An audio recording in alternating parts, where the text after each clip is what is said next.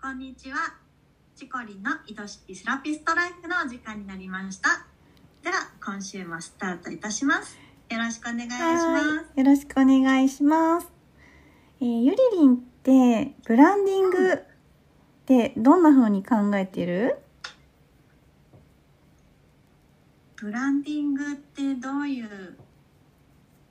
感じ、だよブね。ランディング自体はちゃんと分かっていないと思います。はい。はい。そんな方のためにね、今日のテーマがブランディングって何からやるんですかみたいな。うんもうブランディング初心者のためのお話をしようかなと思ってます。もう、それは私必見ですね。必聴ね。必聴か。必聴です必ね。聴でございます。はい。じゃあもう本題に行きたいんだけど、うん。あのーブランディング何からやるか、えーうん最初にちょっと結論をもう言っちゃいたいんですけど、うん。これは自分の提供したい価値自分の提供したい価値について考え抜くこと自分の提供したい価値にを考え抜く。うんこれがブランディングのために一番最初にやるべきことですはい。でブランディングってどういうイメージがありますかね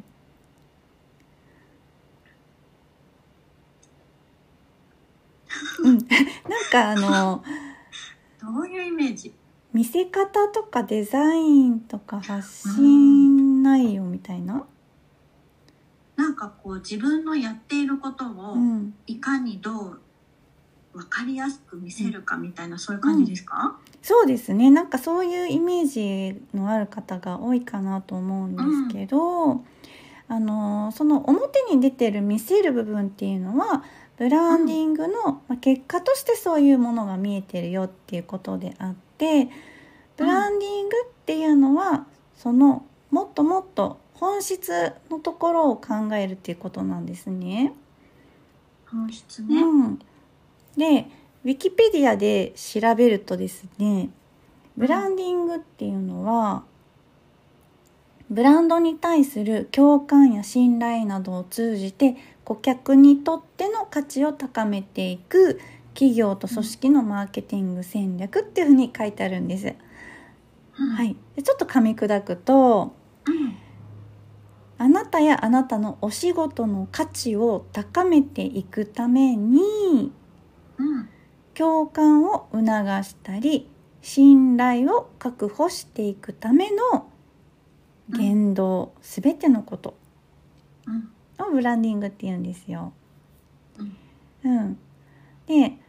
この価値を高めていくためにっていうのが一つのポイントだと思います。価値を高めるっていうところですねうん、で価値っていうのはこの資本主義社会では一応は値段と比例するものじゃないですか。うんううんん、まあ値段が安いっていう価値も中にはありますよね。安いからこそ価値があるっていそうそううそおう店もありますもんねうんそうでも私たち個人事業でやってる人たちがそこを目指すとちょっとしんどい、うんううんんやっぱり資本力のある大きな企業がそれは、ね、やるところなのかなと思うんですけど、うんうん、基本的には価値があるものに対して人はお金をもっと払ってもいいって思うものじゃないですか。うんうん、お満客さん足度が上がればねそう上がるほどねお客様がよりたくさんお金を払いたいとか払ってもいいよっていう気持ちにうんなることをしていくのがブランディングなんですね。うんうん、じゃあゆりりんにちょっと一個聞きたいんですけどうんゆりりんがお金を払いたくなる価値ってどういうものがありますか心が満たされた時おおーどういうもので満たされるのかなゆりりんは。ああ私うん、人もそうだしう、んでもえっ、とこうセラピストっていうところでいのお話でいくと、うんやっぱりこう行った時にまず人にすごく癒されるとか、うんあとやっていただいた施術に癒されるとか、うん雰囲気に癒されるとか、うんそういうところですかね。なるほど結構人とかそういう気持ち、気持ちいいとかそういうところの重要度が高いっていう感じですかね。うん、人は私にとって重要かな。うんうん、なるほどあの、まあ、人によってはうん、便利とかねああ、なるほど、うんそういうところでもいいのか。そうそうそうそうそう あのウーバーとかちょっと割高だけど便利だから使っちゃうみたいな、人によってはそういう便利さをに価値を感じる人もいるし、うんうんあ、とあの快適さうんうん、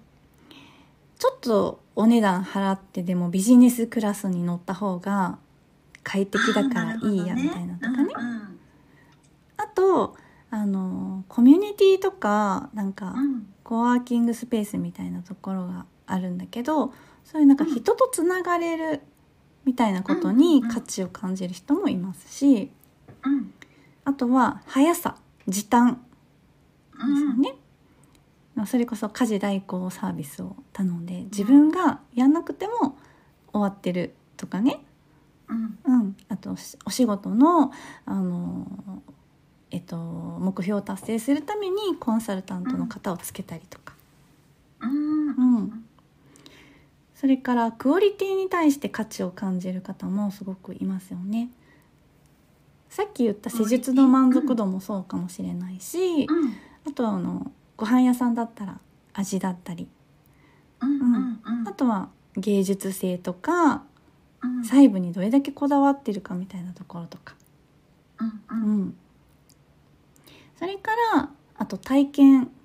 ですよねなんか旅行だったり習い事だったり、うんうん、なんかこんなちょっと自分だけ一人では得られない体験をできるみたいな、うんううんんそれからあのステータスねステータスうんうんハイブランドのバッグだったりとか、うんうんうん高級ホテルだったりとか、うんうん、あとは、まあ、推し活みたいなあいいね楽しそうだねそうそうそうそうなんかファンクラブの会費とかうんあのそのグッズ推しのグッズとかってうんうん普通の人は別に価値感じてないものだけど好きな人のためだったらいくらでも払えるじゃないですか。うんううんん、で今言った中で例えばうん体験とか、あのうんステータスとか推し活みたいなものっていうのはうんこの人人とっていうか他のサービスと比べてどっちが優れているってなかなか決められるものじゃなくてうんあの人それぞれの価値観に結構委ねられる部分なんですよ。うんううんん、逆に便利さとか速さとかクオリティとかだと比較ができるじゃないですか。うん、A 社は何分で来てくれて B 社は何分で来てくれるとかねそうそうそうそうう。んうんで私たちが目指す価値の中で、この他者と簡単に比較できるような部分っていうのを価値にしてしまうとですね、うん結構難しいというかもうむしろその地域で一番になるくらいのうんまあ、覚悟とか実力がないとう、んうんなかなか認めてもらえないわけですよ。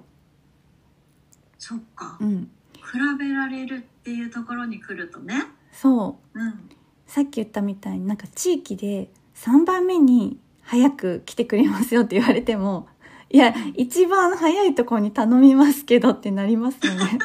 うんそうクオリティとかでそういうので戦ってるんだったらやっぱり一番目指すっていうのが基本になりますよね。ううんん、だけどあの体験とかステータス推し活みたいなところっていうのは、うんまあ、価値観が合えば合うほどうん満足度っていうのを、あの高めてあげるっていうことができますよね。うんうんううん。ん、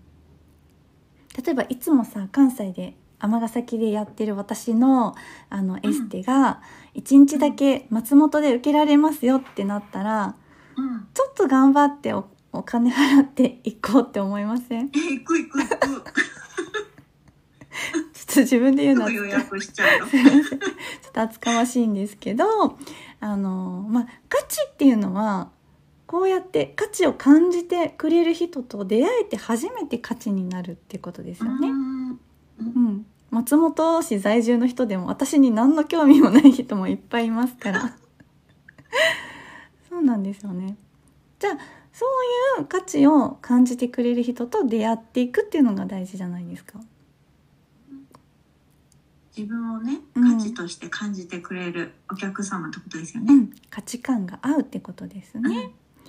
うん。うん、でまあ別にクオリティとか速さとか便利さを目指してもいいんだけども、うん。うん。うん、自分だけにしか出せない雰囲気とかねうん。キャラクターとかそういったものを価値にするのかうん。まあどれを選んでもいいんだけれども自分が提供したい価値をしっかり考え抜くっていうのがすごく大事なんですよね。うん。うんうん、でこれね実は結構あれもこれも目指したいってなっちゃうんですけどうん。例えばあのクオリティもね高いものを出したいし、でえっと雰囲気も一番いいものを提供したいし、うん私のキャラクターも感じてもらいたいみたいになっちゃうんですけど、うんまずはね一つこれだけはっていうのに絞ってもらってうんでその価値を伝える。でその価値を、うんあの感じてくれる人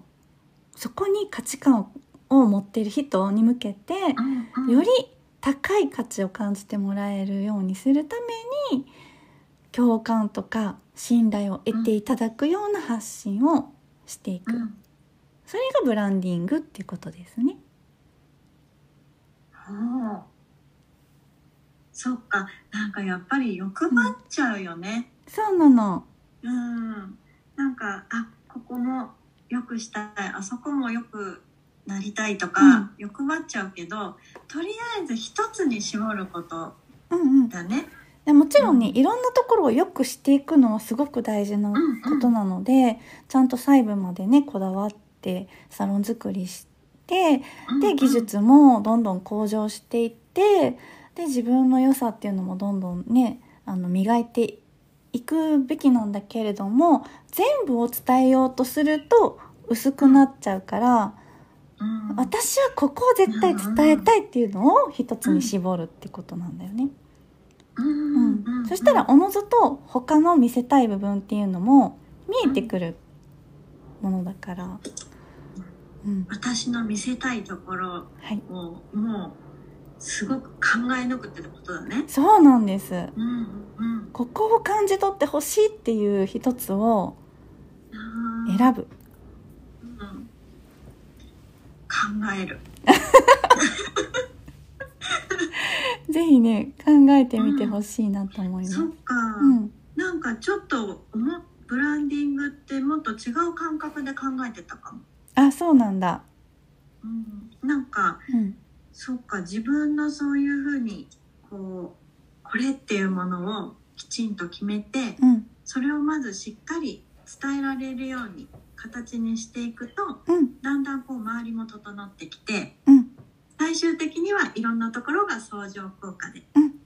全てがブランディングとして良くなっていくってことだね。そうなんですよだだからねゆりりんもあのうん深呼吸したくなるおうちサロンっていうねコンセプトが決まってるから、きっとそのコンセプトを決めるためには何を一番伝えたいんだろうっていうのを考え抜いたはずなんですよ。うんうんううんんその時にやっぱりそうのん深呼吸したくなるっていうその雰囲気うんかな多分雰囲気のところを一番重視したのかなと思うので。うそんのブランデ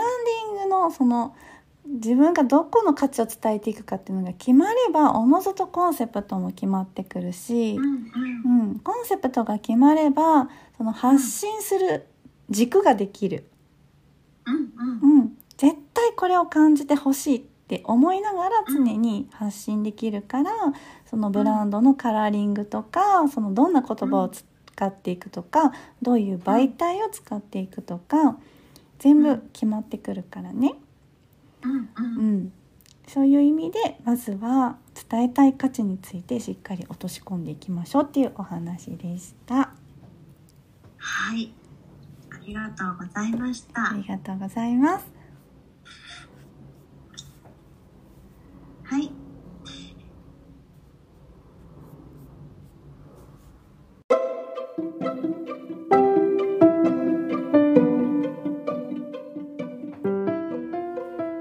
番組ではリスナーセラピストさんからのご質問やお悩み相談も大募集しています